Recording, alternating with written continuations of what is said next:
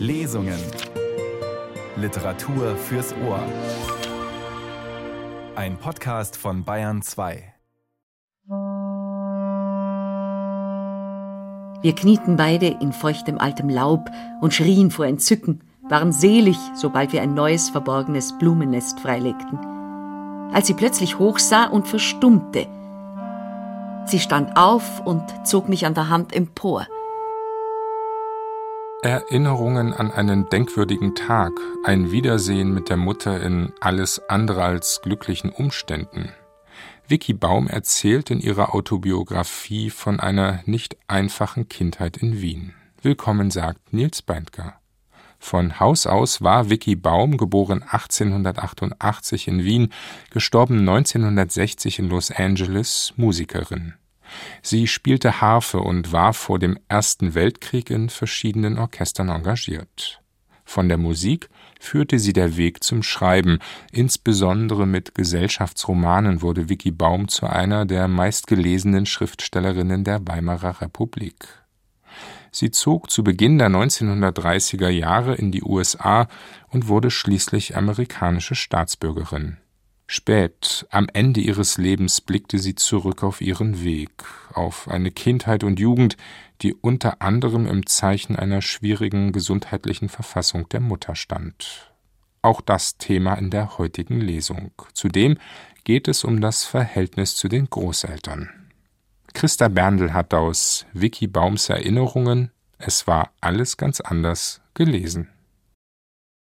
Als mein ältester Sohn sechs Jahre alt war und zur Schule kam, traf er die Wahl seiner Freunde nach einem feinen Unterscheidungssystem. Er begleitete sie immer als erstes nach Hause und besah sich alles eingehend. Fiel die Prüfung zufriedenstellend aus, so berichtete er mir beispielsweise, das sind nette Leute, sie haben einen Flügel. Nach solcher Einteilung wären auch alle meine Großeltern nette Leute gewesen – es gab den Flügel bei ihnen, sogar bei den Eltern meines Vaters, die kein Geld hatten, nicht so vornehm waren wie Mamas Familie und überdies niemals einen Takt Musik gespielt oder angehört hatten. Möglicherweise hatte Onkel Schandor, Vaters jüngerer Bruder, sich diesen Flügel von einem seiner zahlungsunfähigen Kunden anstelle von Bargeld andrehen lassen und ihn aus Prestigegründen behalten.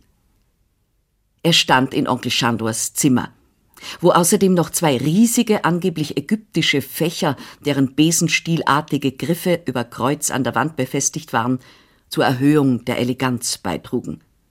Auch diese machten den Eindruck, als seien sie bei einer Auktion übrig geblieben oder eher noch, als habe sie ein Reliquiensammler verschmäht. Altersblasse Portieren teilten von diesem Zimmer einen Alkoven ab, in dem das Doppelbett meiner Großeltern stand. Ich schlief darin an Großvaters Seite, als er genauso still und ohne Aufhebens wie er gelebt hatte, im Schlaf starb. Ein gütiger, grauhaariger, armseliger kleiner Jude. Auf unseren langen, schönen Spaziergängen hatte er immer meine Hand so sicher in seiner gehalten und mich hochgehoben, um mich zu tragen, bevor ich selbst merkte, dass ich müde war. Und ich hatte seine Manteltasche nach Überraschungen untersuchen dürfen, einer Orange, Kandiszucker oder an kalten Wintertagen ein paar heißen gerösteten Maronen. Nach dem Essen nahm er mich auf seine Knie, ließ mich ein Schlückchen von dem süßen roten Wein aus seinem Glas trinken und sang mir lustige kleine Liedchen vor, bis ich schließlich an seinen fadenscheinigen alten Rock gekuschelt einschlief. Ich liebte ihn so heiß, wie eine Vierjährige nur lieben kann. Vielleicht war es sein lautloses Dahinscheiden, das seither jegliche Todesangst von mir ferngehalten hat. Was meinen Großvater betrifft, so bemerkte er an jenem Nachmittag nur, er habe zu viel gegessen. Aber wer vermochte schon Großmutters Kochkünsten zu widerstehen? Geh, lass uns einen kleinen Spaziergang machen, Pinkerl. Alles, was ich brauche, ist ein bisschen frische Luft, meinte er. Und dann gingen wir fort. Es war ein bezaubernder, warmer Abend mit einem Sonnenuntergang, der sich wie eine zerdrückte Orange auf der Kante der Welt ausnahm. Und ich trippelte glückselig an Großvaters Hand dahin. Er atmete tief und schwer und geräuschvoll, Und ich glaubte, er tue es eigens, um mich lachen zu machen, was ich folglich auch tat. Und als er immer wieder stehen blieb, hielt ich das ebenfalls für ein Entgegenkommen, eine liebevolle Neckerei, Rücksichtnahme auf meine kurzen Beine. In einer primitiven, kleinen Kellerkneipe, in der meist Droschkenkutscher verkehrten, tauchten wir unter, und ich war begeistert von den Düften dort. Es roch nach Männern, Schweiß, gebratenen Zwiebeln und schalem Bier. An dieser Stelle kann ich vielleicht bekennen, dass, als ich klein war, muskulöse, einfache Männer eine ungeheure Anziehungskraft auf mich ausübten. Und umgekehrt. Nicht nur Kartels Wachsoldat August, sondern auch der Kaminkehrer, der Metzgergeselle und der Kutscher, der mit seinem hübschen offenen Fiaker hinter dem Hotel wartete, in dem wir gewöhnlich die Ferien zubrachten. Sie nahmen mich immer gern auf den Arm, ließen mich den Schaum von ihrem Bier abtrinken und einen großen Happen von ihrem dampfend heißen, fetttriefenden Pökelfleisch Vesperbrot abbeißen. Ich fühlte mich in der rauchgeschwängerten Atmosphäre der kleinen Kneipe ganz zu Hause und schenkte dem Mann hinter der Theke mein breitestes Grinsen, das er mir auch sofort zurückgab. Er besaß ein paar dicke, haarige, blau tätowierte Arme, solche, wie ich sie mir selbst einmal erhoffte, wenn ich erst erwachsen wäre. Ich erinnere mich noch mit erstaunlicher Klarheit an die Siphonflasche, die er meinem Großvater über den Schanktisch reichte. Sie war aus blauem Glas und sah geradezu unirdisch schön aus, besonders nachdem wir wieder draußen auf der Straße waren und die letzten Sonnenstrahlen sich in ihr verfingen. Das Sodawasser war gleichfalls blau und ebenso die silbrigen kleinen Luftbläschen darin. Durch reine Zauberei verwandelte es sich in eine wasserklare Flüssigkeit, als es in ein Glas zischte.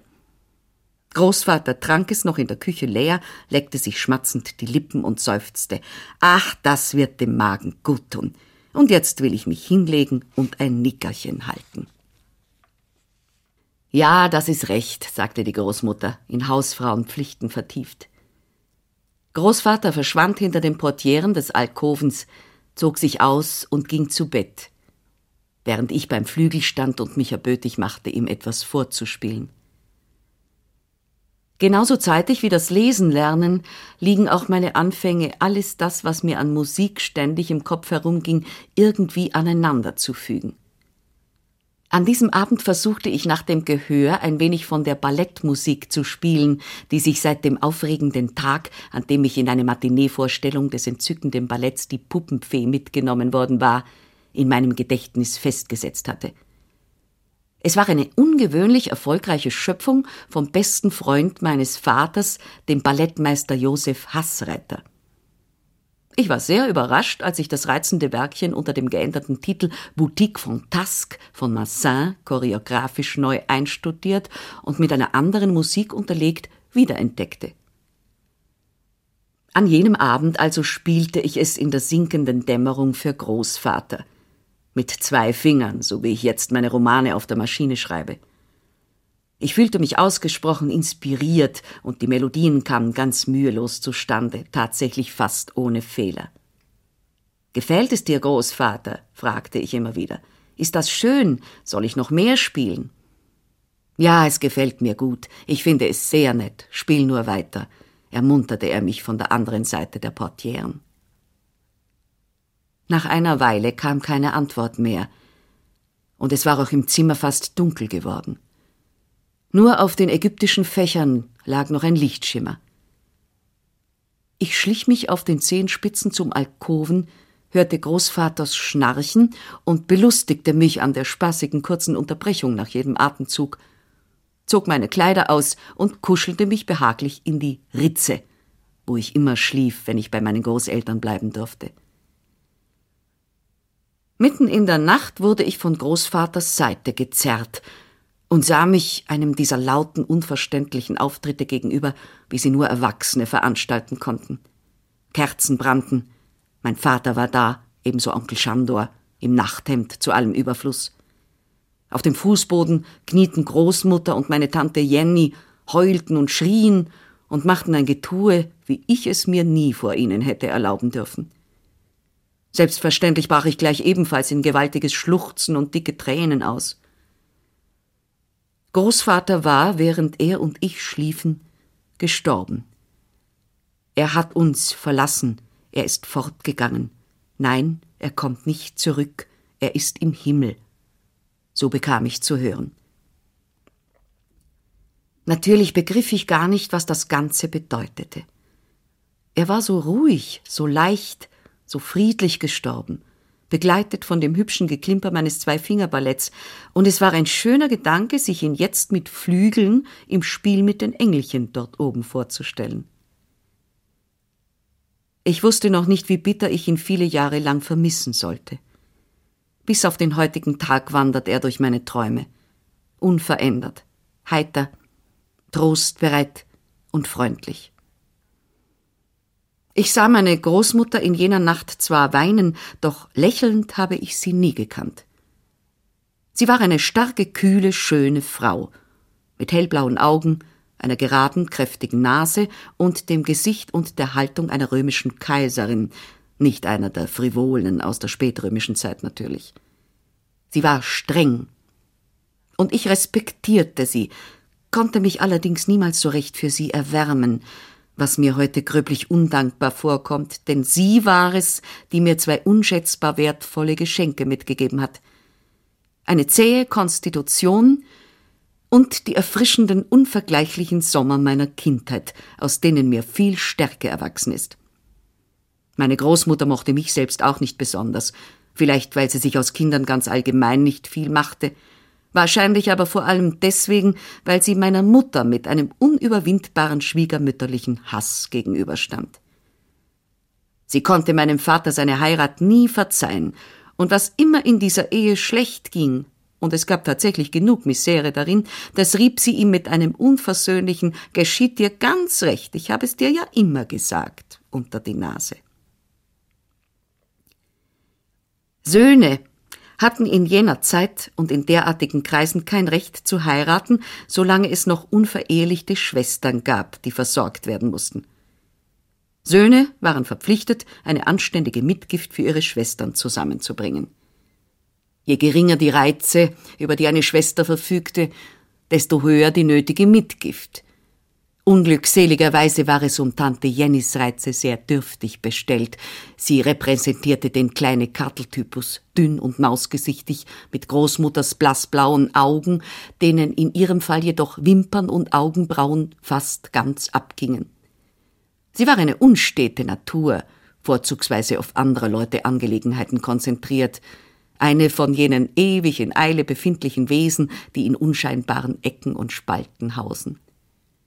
Zweifellos hielten sich in Tante Jenny alle Arten von Tugenden versammelt, was ihren Charme leider nur noch weiter schädigte. Ständig war sie beschäftigt und überanstrengt, indem sie ihrer Mitwelt ungebeten einen Gefallen nach dem anderen erwies. Daneben neigte sie zu hysterischen Ausbrüchen, weil sie, die arme Tante Jenny, den dreißig bedrohlich näher rückend, noch immer unverheiratet und wie ich zurückschauend annehmen möchte, noch immer jungfräulich war. Begreiflicherweise musste sie sich vor Neid gegenüber ihrer Mutter verzehren, der es als Backfisch bereits gelungen war, einen Mann zu ergattern. Tante Jennys jüngere Schwester, meine Tante Cora, war von ganz anderem Kaliber.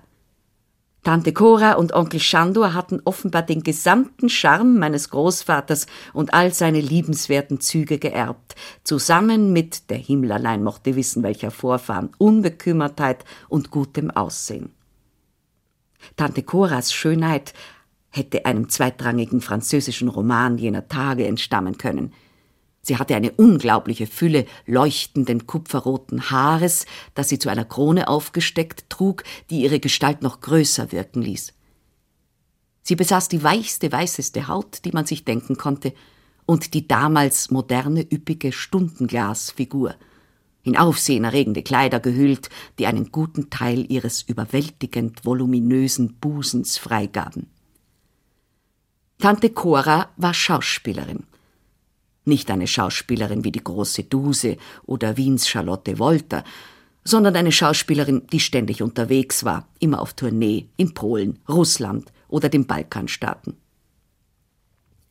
Es ist gut möglich, dass diese hinreißend entzückende Tante mit derselben Entschiedenheit die Männer abwehrte und ihre Tugend intakt hielt, wie es irgendein anderes schlecht bezahltes hübsches Mädchen beim Schmierentheater tun mochte. Mir jedoch erschien sie, während ich heranwuchs, schlechthin als die Verkörperung der Sünde und des faszinierenden Lasters. Und ich liebte sie dafür von all meinen sieben Tanten, auf Mamas Seite gab es ein Sortiment von fünf, am meisten. Es leuchtete natürlich ein, dass Tante Cora als heiratsfähiges Material für die verfügbaren ehewilligen kleinen Angestellten oder Reisenden nicht in Betracht kam. Dazu war sie einfach zu auffallend, zu einschüchternd. Und somit schien auch sie dazu verurteilt, ledig zu bleiben. Es wurde daher mit großer Freude und jubilierender Überraschung aufgenommen, als Tante Cora von einer ihrer Tourneen mit einem Bräutigam im Schlepptau zurückkehrte.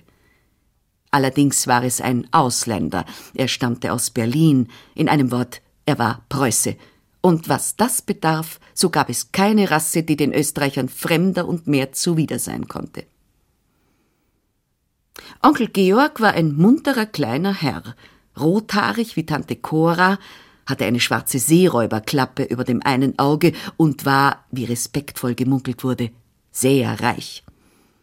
Durch verschwenderische Geschenke, untadelige Manieren und das sichere Auftreten des erfahrenen, vielgereisten Mannes von Welt erschlich er sich die Gunst der Familie.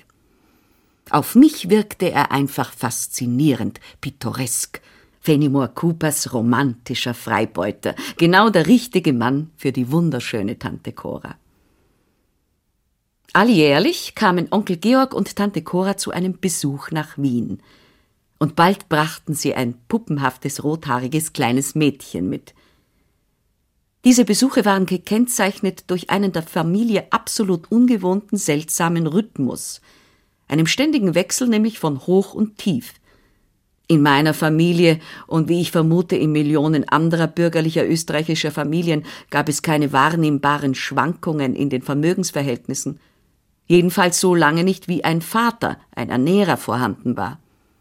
Reiche Leute blieben reich, wohlhabende Leute blieben wohlhabend, und der Lebensstandard nicht so wohlhabender wie meiner Großeltern war, wenngleich einfacher, so doch stabil. Arme Leute waren und blieben arm. Sie gehörten einer anderen Welt an, mit der man nichts zu tun hatte.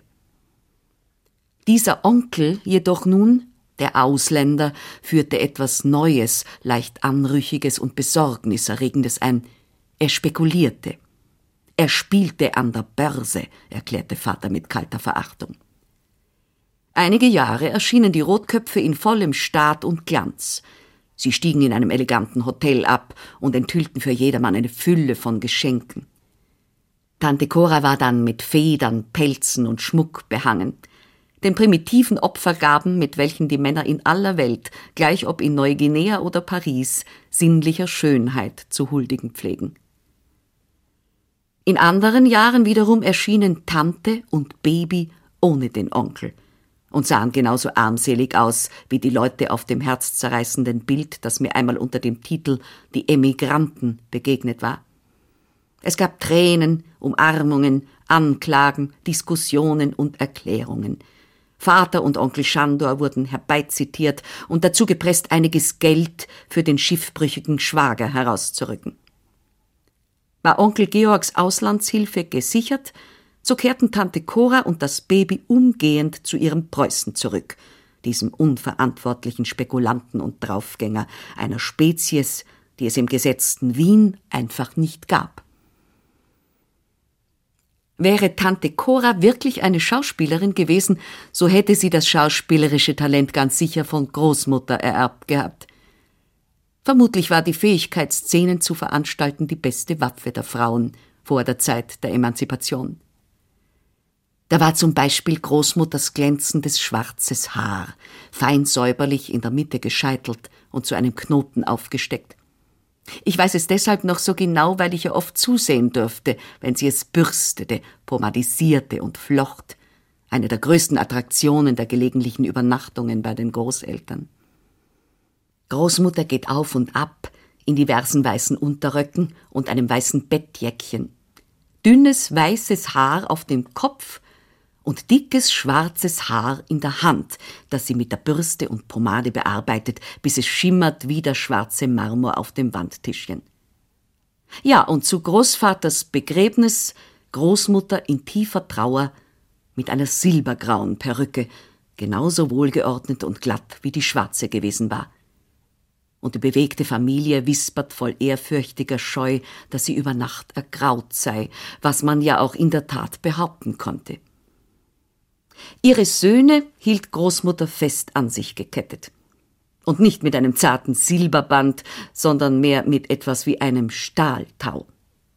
Glaubte sie auch nur das geringste Zeichen für ein Nachlassen ihres Einflusses wahrnehmen zu können? Oder gab es einen plötzlichen Geldbedarf, wie zum Beispiel als es Tante Jennys Mitgift aufgrund einer jähen Panikstimmung zu erhöhen galt, um ihr eine Heirat zu sichern? So setzte Großmutter einen ihrer großen tragischen Akte in Szene. Wie in der klassischen Tragödie erschien dann bei uns mitten in der Nacht ein Bote, der schlechte Nachrichten zu überbringen hatte. Boten waren in meiner Kindheit eine unumgängliche Notwendigkeit, da Telefon in normalen Haushaltungen eine unbekannte Größe darstellten. Da stand also Herr Karl, der seit Jahrzehnten der Familie treu ergebene, die Mütze in der Hand, ungewaschen wie immer, das Gesicht von tiefen schwarzen Sorgenfalten durchfurcht, in denen sich der von seiner Maschinistentätigkeit herrührende Staub für alle Zeiten festgesetzt zu haben schien. Herr Karl berichtete, Großmutter liege im Sterben. Schaut bös aus, lautete sein kummervoller Kommentar. Des wird's nicht schaffen. Ich wurde aus dem Schlaf gerissen, hastig in meine Kleider gezwängt. Die Kerzen flackerten, und Vater bot einen schrecklichen Anblick, wie er sich unrasiert und ungekämmt Hose, Weste und Rock anzog. Ich zitterte vor unwiderstehlicher, schauerlich schöner Erregung. Herr Karl hatte eine Droschke mitgebracht, deren Kutscher und Gaul in Schlummer gefallen waren. Und mir tat das Pferd von Herzen leid, denn ich konnte in meinen eigenen Knochen spüren, wie müde es sich fühlte. Es war kaum noch fähig, den Kopf zu heben und musste den ganzen Weg durch die leeren, schlafenden Straßen der Altstadt mit der Peitsche angetrieben werden. Eine solche Nachtfahrt war zwar ein großartiges Abenteuer, aber unter dem brüchigen Lederverdeck roch es andererseits auch scheußlich nach Wachstuch, kalten Zigarren und Pferdemist. Vater bewegte die Lippen und schüttelte den Kopf, ein Zeichen, dass er mit sich selbst uneins war über das Trinkgeld, welches er Herrn Karl würde opfern müssen. Jedermann sagte, Vater sei furchtbar knauserig, ein richtiger Geizhals. In der Familie ging das Gerücht, er sei ein reicher Mann, horte ein Vermögen und sei bloß zu knickrig, um einen roten Heller davon auszugeben. Eine der Familienfabeln, wie das Übernachtgrauwerden von Großmutter. Wenn sie starb, was durchschnittlich alle paar Monate vorkam, trug Großmutter nie eine Perücke. Mit ihrem eigenen dünnen weißen Haar sah sie natürlich um Jahre älter aus. Mitleiderregend zusammengeschrumpft lag sie zurückgesunken in den Kissen. Weit und schwarz klaffte ihr Mund, und sie brachte es wunderbar fertig, das sogenannte Todesröcheln zu imitieren. Auch hier brannten Kerzen, das Zimmer war voller kniender Menschen, Tanten und Onkel, die schluchzten und beteten. Das Dienstmädchen, schlampig und barfüßig, murmelte ein Ave Maria nach dem anderen.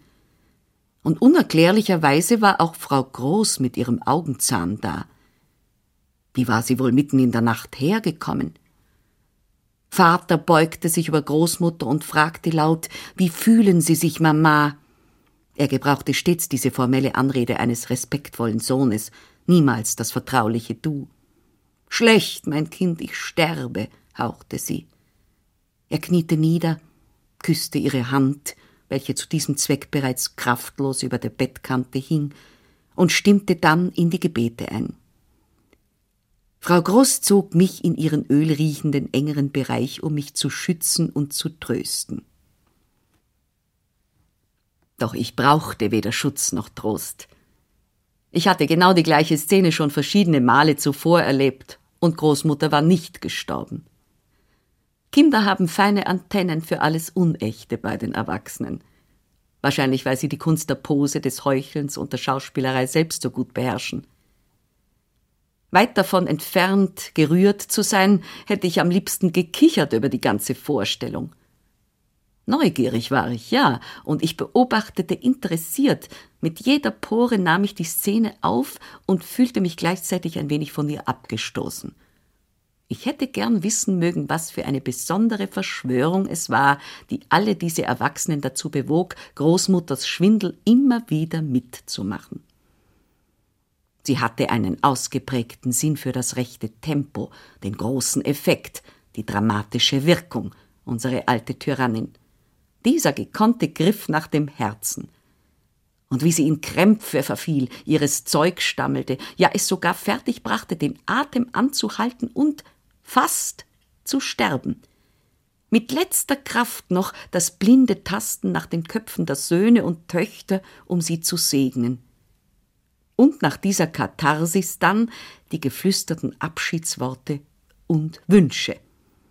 Unter Anwendung niederträchtiger Erpressermethoden erreichte sie, dass ihre Söhne heilige Eide ablegten, dies und jenes zu tun. Sie schworen, dass sie geben, bezahlen, helfen und unterstützen – sich um ihre Schwestern kümmern und für die Schulden ihrer beiden Schwäger aufkommen würden. Amen.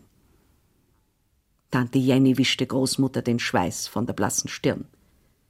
Großmutter stellte das Todesröcheln ein, schloss die Augen und fiel bald darauf in befriedigten Schlummer.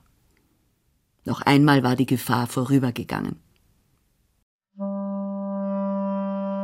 emotionale Turbulenzen und eine heftige Familiengeschichte in den Radiotexten auf Bayern 2. Vicky Baums Erinnerungen Es war alles ganz anders, gelesen von Christa Berndl.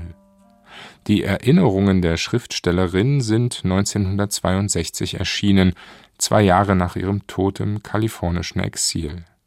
Über die seelische Erkrankung ihrer Mutter schrieb Vicky Baum in der Sprache ihrer Zeit. Bei meinen zweiten Großeltern, den Vornehmen, lagen die Dinge grundsätzlich anders. Zunächst herrschte dort überall Reichtum und Luxus. Allein schon die Straße und das Haus, in dem sie wohnten, Marmor im Treppenhaus und überdies noch als sensationelle Neuerung ein Fahrstuhl. Meine Großeltern mütterlicherseits verfügten über eine ehrfurchtgebietende Anzahl Räume. Es gab zum Beispiel einen Salon in weinrotem Plüsch und daneben noch einen in Moosgrün, der Großvaters Bücher und den Flügel beherbergte. Zwei gut geschulte, dienstbare Geister waren da. Eine ausgezeichnete Köchin, hellblau gewandet, und ein dünnes Geschöpf, das in schwarzem Kleid mit weißem Häubchen und weißer Vorsteckschürze bei Tisch servierte. Die Mahlzeiten, von denen meine Großmutter in mich hineinstopfte, was sie nur konnte, waren prinzipiell zu üppig und zu reichlich bemessen. Es hat mir oft leid getan, dass mir auf unseren Irrfahrten ein Foto verloren gegangen ist, welches Großmama und Großpapa als frisch Vermählte zeigt. Eine entzückende Vignette aus der Mitte des 19. Jahrhunderts. Wie romantisch die Menschen in dieser langweiligen Zeit doch waren. Großmama, so klein, so zerbrechlich, ein Federgewicht in ihrer Krinoline aus steifer, schwerer Seide. Mit ihrer unglaublichen 46 Zentimeter Taille, den großen, verträumten Augen und dunklen Korkzieherlocken. Keine verheiratete Frau, sondern ein Kind. Großpapa hatte auch bis zu ihrem 16. Geburtstag warten müssen, bevor ihre Eltern in die Heirat einwilligten. Hier gab es ebenfalls eine Familienlegende. Großpapa machte anscheinend eines schönen Tages bei meinen Urgroßeltern einen Besuch, um um die Hand der ältesten Tochter anzuhalten, wie es schon im Voraus zwischen den beiden Familien vereinbart war. Er erschien zu Pferd, denn beide Familien lebten zu der Zeit auf ihren Landgütern. Gütern, wie man betonen muss, die nichts mit der abgebrannten kleinen Klitsche zu tun hatten, welche mein armer, gewöhnlicher, anderer Großvater im hintersten Ungarn besaß. Er stieg ab, übergab sein Pferd einem Stalljungen und stand noch im Hof, um seine Reithandschuhe mit perlgrauen Glacéhandschuhen zu vertauschen, Wann immer Großmama mir diese Geschichte erzählte, die ich nicht oft genug hören konnte, versäumte sie niemals, diese perlgrauen Handschuhe besonders herauszustreichen. Als er sah, wie sich im zweiten Stock ein Vorhang bewegte und er bekam flüchtig ein Gesicht zu sehen, ein kleines Gesicht, Großmamas Gesicht. Es war Liebe auf den ersten Blick, etwas, was damals modern gewesen zu sein scheint, wie heute mit jemandem ins Bett zu gehen, den man gerade auf einer Cocktailparty kennengelernt hat. Wer um alles in der Welt ist dieser Engel? fragte Großpapa den Stalljungen sofort. Die gerade heruntergeschaut hat, das ist die Kleine, die jüngere von den jungen Damen, geht noch in die Schule, so wurde er informiert. Inzwischen hatte die ältere Schwester, die voll zimperlicher Erwartung einem jungen Mann entgegensah, dem sie bis dahin nur auf ein paar Bällen in der Nachbarschaft begegnet war, Großmama von ihrem Beobachtungsposten gewaltsam verdrängt. Großmama war gleichfalls auf der Stelle entflammt. Ich konnte das gut verstehen, denn noch als ich ihn kennenlernte, war Großpapa ein auffallend schöner Mann, sehr elegant, jeder Zoll das, was man in Wien einen Kavalier nannte. Er ließ sich bei Großmamas Eltern melden, trat, Reitanzug, perlgraue Handschuhe und so weiter, vor sie, verbeugte sich, küsste der Dame des Hauses die Hand und sagte, gnädige Frau, mein Herr, gestatten Sie, dass ich mir die Freiheit nehme, Sie um die Ehre zu bitten, mir Ihre jüngste Tochter zur Frau zu geben. Das war natürlich die Klimax in Großmamas Geschichte. Was folgte, scheint weniger interessant. Aufruhr, Empörung, Verwirrung, Zank zwischen den Familien, Streit zwischen den Schwestern, Selbstmorddrohungen auf allen Seiten und endlich das Nachgeben. Dann die lange Wartezeit, bis ein anderer Freier für die ältere Tochter gefunden war. Noch längere Wartezeit, bis das Kind seinen sechzehnten Geburtstag erreicht hatte. Ich muss sagen, es war alles ein bisschen zu schön und den rührenden Romanen in den Familienzeitschriften, wovon in Großmamas Nähzimmer stundenlang geredet wurde, allzu ähnlich. Sogar ich konnte damals schon den leicht faden Geschmack bei diesem Happy End deutlich wahrnehmen. Aber ich brauchte nur das Hochzeitsfoto anzuschauen, um Großmamas Märchen zu glauben. Sie war ein Kind, als sie heiratete. Und sie blieb es ihr ganzes Leben lang.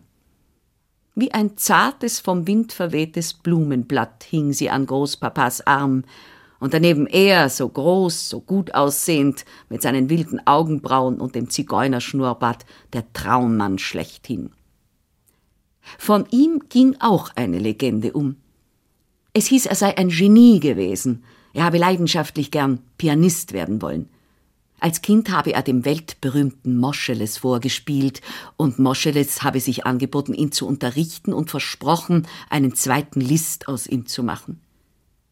Doch die Familie legte ihr Veto ein. Leute ihrer Gesellschaftsschicht konnten ihren Söhnen unmöglich erlauben, in der Öffentlichkeit Klavier zu spielen. Und so blieb mein schöner Großpapa notgedrungen ein Dilettant in der Musik und ein Versager im praktischen Leben. Ich glaube, er wollte ein Versager sein. Es war eine Demonstration, ein Protest.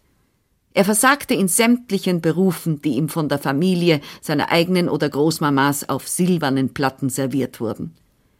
Er verlor unzählige Male Geld in den verschiedenen hochtönenden Unternehmungen, die er selbst startete, und noch viel mehr Geld der im Familienbesitz befindlichen Gesellschaft, in die Großmamas Brüder ihn als Partner aufgenommen hatten. Schließlich wurde er aus dieser Gesellschaft, der Eigentümerin riesiger Waldungen in dem österreichisch verwalteten Bosnien und der Herzegowina, hinauskomplimentiert und erhielt fürderhin eine großzügig bemessene Apanage. So wurde aus Großpapa ein Herr, der über zu viel freie Zeit verfügte. Genau genommen besaß er zwei Persönlichkeiten. Am Vormittag machte er eine Besuchsrunde bei seinen sechs Töchtern, und bei diesen Besuchen war es ganz unmöglich, sich anders als mit bestem Betragen zu zeigen. Großpapas Eleganz war zu eindrucksvoll. Glänzender Zylinder, schwarzer Gehrock, bestickte Weste, enge karierte Hosen, Plastron mit Perle, Uhrkette und schmale Lackschuhe, ganz zu schweigen von Gamaschen und Handschuhen, beide natürlich perlgrau. Er roch nach teuren Zigarren, und er deponierte Hut, Handschuhe und Spazierstock mit dem Silberknauf auf einem Stuhl, genau wie ich es per Germont in La Traviata hatte tun sehen. Er tätschelte Mamas Wange und kniff mich in meine, machte ein bisschen Konversation, fragte Mama höflich, ob er rauchen dürfe, Nach zehn Minuten zog er die Uhrkette mit der flachen goldenen Uhr heraus und verabschiedete sich mit der Miene eines Mannes, der sich mit überaus wichtigen geschäftlichen Angelegenheiten zu befassen hat. Ich wischte mir das wohlerzogene Lächeln vom Gesicht und Mama schnupperte und öffnete dann das Fenster, um den Zigarrenrauch aus dem Zimmer zu vertreiben. Obwohl Großpapa mich während seiner formellen Morgenvisiten nahezu ignorierte, behandelte mich der andere Mann, in dessen Haut er am Nachmittag schlüpfte, wie einen intimen, gleichberechtigten Freund, fast so, als verbinde uns eine geheime Verschwörung. Während ich mit dem Aufzug nach oben fuhr, konnte ich bereits die donnernden Töne seines Klavierspiels hören. Und wenn ich dann in den grünen Salon schlich, fand ich ihn immer aufgelöst und in einem Zustand heftiger Erregung keine Spur mehr von der vormittäglichen Eleganz und dem Savoir-faire, nur ein knurrender, fluchender, schwitzender Zigeuner in weiten Hosen, ohne Rock, das Haar in wilden Locken tief in der Stirn. Ein ganzer Sprühregen glänzender Schweißtropfen geht von ihm aus, wenn er den Kopf zurückwirft, um mit miserabler Stimme eine Phrase, die ihn besonders reizt, mitzusingen. Fort mit der Samtweste, den hinderlichen Hosenträgern, auch die Halsbinde wird heruntergerissen, der Kragen, die Manschetten und mit der rechten Hand in die Ecke geschleudert, während die linke fortfährt, Oktavenläufe zu produzieren. Er knöpft sein Hemd auf und schwarzes Haar, dunkler als seine Locken, kommt ans Tageslicht. Ein Anblick, der mich immer fasziniert, der die ersten zitternden Ahnungen eines kleinen Mädchens von dem aufregenden Unterschied zwischen Damen und Herren, auch da, wo es sich um Großpapas handelt, in mir auslöst. Er bearbeitet die Pedale, und seine geblähten Nasenlöcher scheinen Feuer zu schnauben.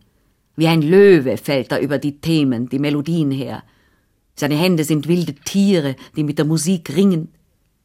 Großpapa, wenn er Chopin spielt, etwa die Oktavenetüde, oder Mendelssohns D-Moll-Variationen. Das ist ein solch gewaltiges Schauspiel, dass ich die Musik darüber vergesse. Als ich etwa elf Jahre alt war, zog sich mein Großpapa in sein Bett zurück und gab seine geliebten Zigarren auf. Er war nie sehr kräftig gewesen, doch jetzt nahm er rapide ab, schrumpfte tatsächlich innerhalb weniger Wochen zu einem bloßen Skelett zusammen. Er starb angeblich an galoppierender Schwindsucht. Dr. Polacek behauptete das. Vermutlich war es jedoch Lungenkrebs. Der Tag, an dem meine Kindheit endete, war der 4. März 1896. Ich weiß das Datum deshalb so gut, weil in den Gärten des Inzersdorfer Sanatoriums gerade freundliche kleine Leberblümchen unter dem modrigen Laub hervorlugten und mir die Gräfin half, das erste Pfeilchen zu suchen. In allen späteren Jahren teilte ich die Zeit danach ein. 4. März, Frühlingsanfang. Wenn auch nicht dem Kalender entsprechend, so doch den Wäldern um Wien herum und den Gärten von Inzersdorf. Viele, viele Jahre lang war dieses Datum der fixe Punkt in meinem Gedächtnis, um den sich meine privaten Jahreszeiten drehten. Ich musste es erst aufgeben, als ich in Kalifornien ansässig wurde wo es keine Jahreszeiten und keine Leberblümchen gibt, wo die Veilchen in meinem Garten in manchen Jahren im Januar blühen und in anderen wiederum überhaupt nicht. Aus diesen unendlich kleinen Dingen, die uns berühren, besteht jenes die Kehle zusammenschnürende Gefühl aller im Exil lebenden Menschen. Vater und ich waren hinaus nach Inzersdorf gereist, und in jenen Tagen musste man das wirklich eine Reise nennen, um Mama abzuholen. Ich wusste nicht einmal genau, wie lange sie fort gewesen war, aber es könne nicht so sehr viele mutterlose Jahre gewesen sein, wie es mir damals scheinen wollte, denn mein achter Geburtstag war gerade erst vorüber. Jetzt, so erklärte Papa mürrisch, ging es Mama so weit gut, dass sie nach Hause konnte. Doch er fügte gleich hinzu, während sich seine Miene noch mehr verdüsterte, sie bedürfe noch vieler Pflege. Verstanden?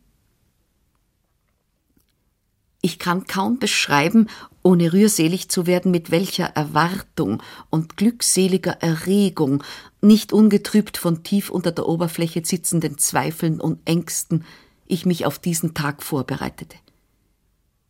Unter ärgsten Gefahren hatte ich die ersten samtweichen Weidenkätzchen aus dem Park gestohlen und über unsere ganze Wohnung verteilt. Hatte mühsam und unbeholfen Deckchen bestickt, die ich überall hinlegte. Ich hatte auch auffallend rote Rosen auf außergewöhnlich grünen Filz gestickt, mein Sparschwein geopfert und unseren Schuhmacher Herrn Adler damit beauftragt, pelzgefütterte Pantöffelchen für Mamas kleine Füße anzufertigen. Kartel und ich hatten gemeinsam unsere Möbel und allen Krimskrams auf Leben und Tod poliert, das Silber geputzt, Messing und Kupfer auf Hochglanz gebracht. Und ich hatte Ströme von Schweiß und einen ganzen Ozean voll Liebe auf die künstlerische Gestaltung eines Willkommenschildes verwandt. Ich selbst war geschrubbt, gebadet und fein gemacht worden wie nie zuvor. Man hatte mein widerspenstiges Haar mit der dicken, rosenduftenden, von Großmutter entliehenen Pomade gezähmt, meine Nägel an Händen und Füßen geschnitten und sogar die Haut zurückgeschoben, damit die kleinen Halbmonde sichtbar wurden. Eine äußerst unangenehme Prozedur, wie jedes Kind weiß.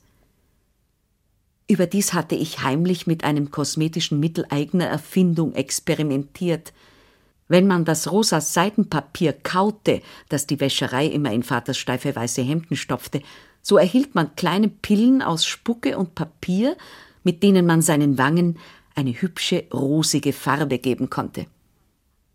Gewiss tat ich dies um der Schönheit willen, doch hauptsächlich um Mama keinen Anlass zur Sorge über mein viel kritisiertes grünes Gesicht zu bieten. Grün bezeichneten meine sieben Tanten es tatsächlich.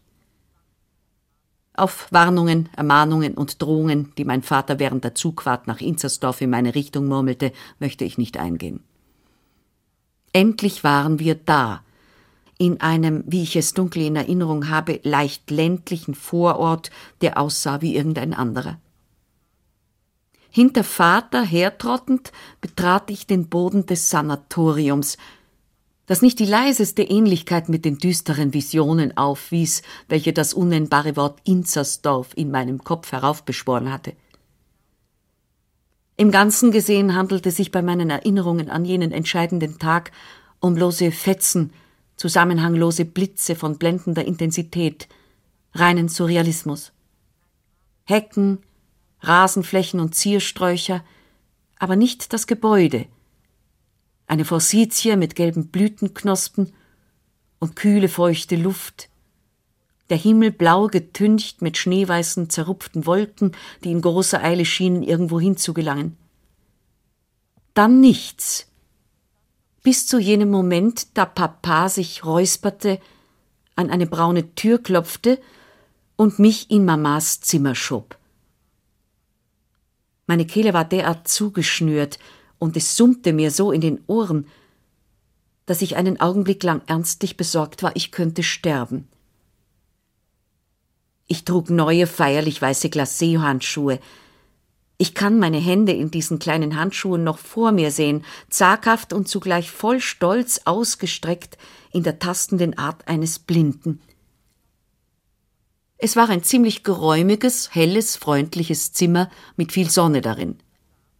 Am Fenster saß, eine blaue Schürze vorgesteckt, eine dicke ältere Frau, die von irgendeiner Beschäftigung mit vielen Rollen farbigem Krepppapier aufblickte.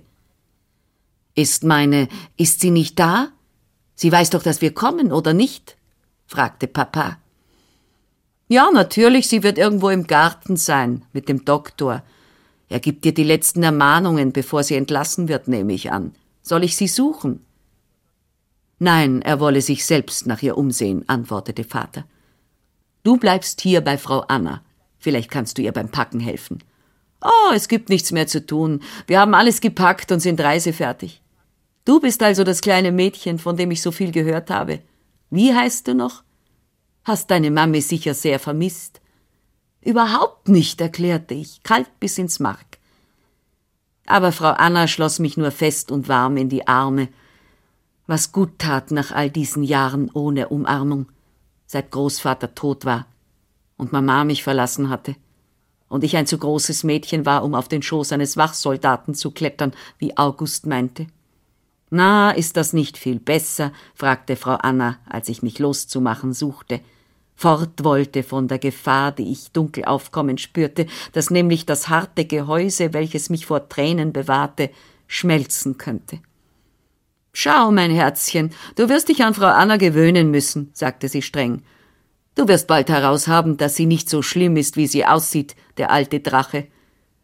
Und nachdem ich mit euch leben muss und verantwortlich für alles bin, sollten wir besser gleich jetzt ein paar Regeln aufstellen, damit wir später keinen Streit bekommen. Zum Beispiel über die Stunden, in denen deine Mutter absolute Ruhe und Erholung nötig hat. Und die Diät, verstehst du?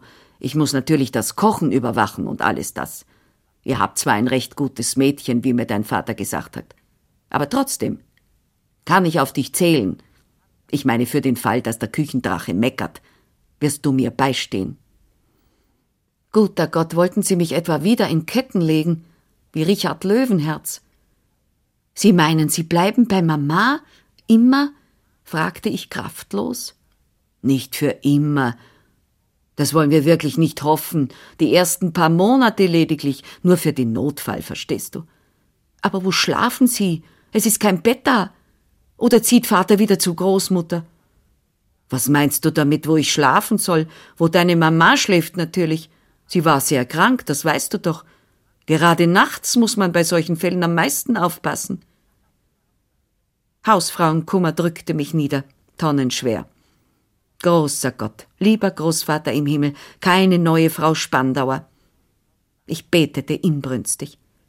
Im Geiste schob ich bereits Mobiliar herum, Nussbaum, geschnitzt und schwarzen Marmor. Die große Kartel, wie wütend würde sie sein. Und alle meine niedlichen Deckchen, unser ganzes Großreine machen, für nichts und wieder nichts. Ich war in Schweiß geraten, was mir ein Gefühl gab, als rutschten Eiszapfen meinen Rücken hinunter, und in meinem Nacken sträubten sich mir die Haare wie einem Stachelschwein. Frau Anna, wenngleich nicht mit den feinen Fühlern eines Schmetterlings ausgerüstet, musste etwas von meiner abgrundtiefen Enttäuschung gespürt haben. Vielleicht war sie doch keine neue Frau Spandauer. Sie zog mich zu ihrem Fenstersitz und zeigte mir, wie man hübsche Rosen aus rosa und grünem Krepppapier machte. Ich kann es heute noch. Doch wenn dies als Art Beschäftigungstherapie gedacht war, so verfehlte es bei mir seinen Zweck. Herumzusitzen und Papierrosen zu verfertigen, anstatt Mama auf der Stelle heimzuholen. Verrückt war das, einfach verrückt. Mama musste noch immer nicht bei klarem Verstand sein, sonst hätte sie auf mich gewartet. In Insersdorf waren alle verrückt. Ich hatte es immer gewusst. Ich hatte es in all der Aufregung und glücklichen Erwartung dieses Morgens nur vergessen. Plötzlich wurde ich von Angst überwältigt, dem herzbeklemmenden Bewusstsein, dass ich mich in einem Haus aufhielt, in dem sich lauter Geisteskranke befanden. Ich war von Gnomen und Trollen umringt, und was würden sie mir antun, diese Verrückten, die einfach nicht wussten, was sie taten? Dann schlug die Tür wie durch einen Windstoß auf. War es endlich Mama? Ich geriet wieder in würgende Atemnot und starb ein zweites Mal. Doch das seltsame Wesen, welches eilig hereinstürzte, war nicht Mama. Eine erstaunliche, auffallend schöne Frau immerhin, selbst wenn sie verrückt war die Gräfin. Bis zum heutigen Tag bin ich der Gräfin dankbar dafür geblieben, dass sie ihr Ungestüm, ihre Glut und ihr lautes Lachen in diesen einen meiner dunkelsten Tage gebracht hat. Die Gräfin war so groß wie mein und Kattels August und hübscher noch als er. Sie trug den Reitanzug eines Mannes, genau gesagt eines Zirkusreiters, einen engen Rock aus schwarzem Samt, schwarze Breeches, hohe Reitstiefel aus glänzendem Lackleder. Unter dem Arm eine Reitpeitsche und auf dem Kopf eine Art Husaren-Tschako. Sie hatte ein wildes, schönes Gesicht, eine tiefe, energische Stimme, und ich hielt sie zuerst für einen Herrn, Erst die wallende Mähne langer schwarzer Haare, die unter dem Chaco hervorquoll, ließ mich vermuten, dass sie, wenn auch keine Dame und nicht einmal eine ganz richtige Frau, auf jeden Fall teilweise so etwas wie eine Frau war. Arme, schöne, wunderbare Gräfin. Steckten vornehme Familien in jenen Tagen ihre Lesbierinnen in Sanatorien, wie heute ihre alkoholsüchtigen Großmütter? Ich erinnere mich, dass ich stürmisch in die Arme genommen wurde, geküsst, liebkost, geliebt. Es war wie ein warmer Regen für meine nach Liebe verlangende, durstige Haut, meinen Mund, meine Hände, meine dünnen Arme. Die Gräfin machte mich vergessen, welche Sehnsucht ich während dieser kritischen Stunde nach meiner Mama verspürt hatte. Und sie heilte mich auch vor meiner Angst vor der geisteskranken Umgebung. Komm mit, wir finden deine Mutter bestimmt irgendwo im Garten, sagte sie zu mir. Wir lassen sie nicht Verstecken spielen, sie und ihren Doktorfreund. Mit was für Narren man es hier zu tun hat. Lauter Narren, mein Kleines. Schrecklich ist das. Als wir eine der Hallen im Erdgeschoss durchquerten, erspähte ich einen Augenblick lang Vater. Er spielte dort mit drei Herren gesetzten Alters Karten. Hinter seinen Brillengläsern schielte er auf den Kartenfächer in seiner Hand hinunter, und es war so etwas Normales, Alltägliches um das Ganze, dass ich an der Verrücktheit von Inzersdorf zu zweifeln begann. Wir wollen Ihre Frau fangen, in flagranti, rief die Gräfin fröhlich. Vater murmelte undeutlich so etwas wie, er komme gleich, er wolle nur noch dieses Spiel beenden. Das sagte er immer, wenn er keine Lust hatte, mit Kartenspielen aufzuhören. Die Gräfin zog mich in den Garten hinaus, wobei sie unablässig etwas zu erzählen und zu lachen fand. Sie kannte den Namen jedes Baumes und jeder Pflanze, und sie erklärte mir sogar, welche Blumen im Sommer auf den runden Zierbeeten wachsen würden. Schließlich kamen wir zu den Leberblümchen. Wir knieten beide in feuchtem altem Laub und schrien vor Entzücken, waren selig, sobald wir ein neues verborgenes Blumennest freilegten als sie plötzlich hochsah und verstummte. Sie stand auf und zog mich an der Hand empor. Ich war so vertieft in meine Blumenjagd, dass ich nicht gleich begriff, was sie wollte. Deine Mutter und ihr Doktor, flüsterte sie. Ich hatte nasse Knie, nasse Schuhe, an meinem Rock hingen alte Blätter, mein Haar war, ich wusste es genau, in einem schauerlichen Zustand, und meine weißen Glacéhandschuhe lagen oben bei Frau Anna. Ich hatte auf einmal das Gefühl, meine Knie seien nicht nur feucht, sondern vor allem schwach und weich wie dünne wässrige Pilzstängel. Wo? wisperte ich erstickt und starb zum dritten Mal. Vicky Baum. Es war alles ganz anders. Lesung mit Christa Berndl. Eine Produktion des Bayerischen Rundfunks aus dem Jahr 1987. Regie Horst Raspe. Vicky Baums Erinnerungen gibt es als Buch im Verlag Kiepenheuer und Witsch. Nils Beindker verabschiedet sich am Mikrofon. Eine gute Zeit.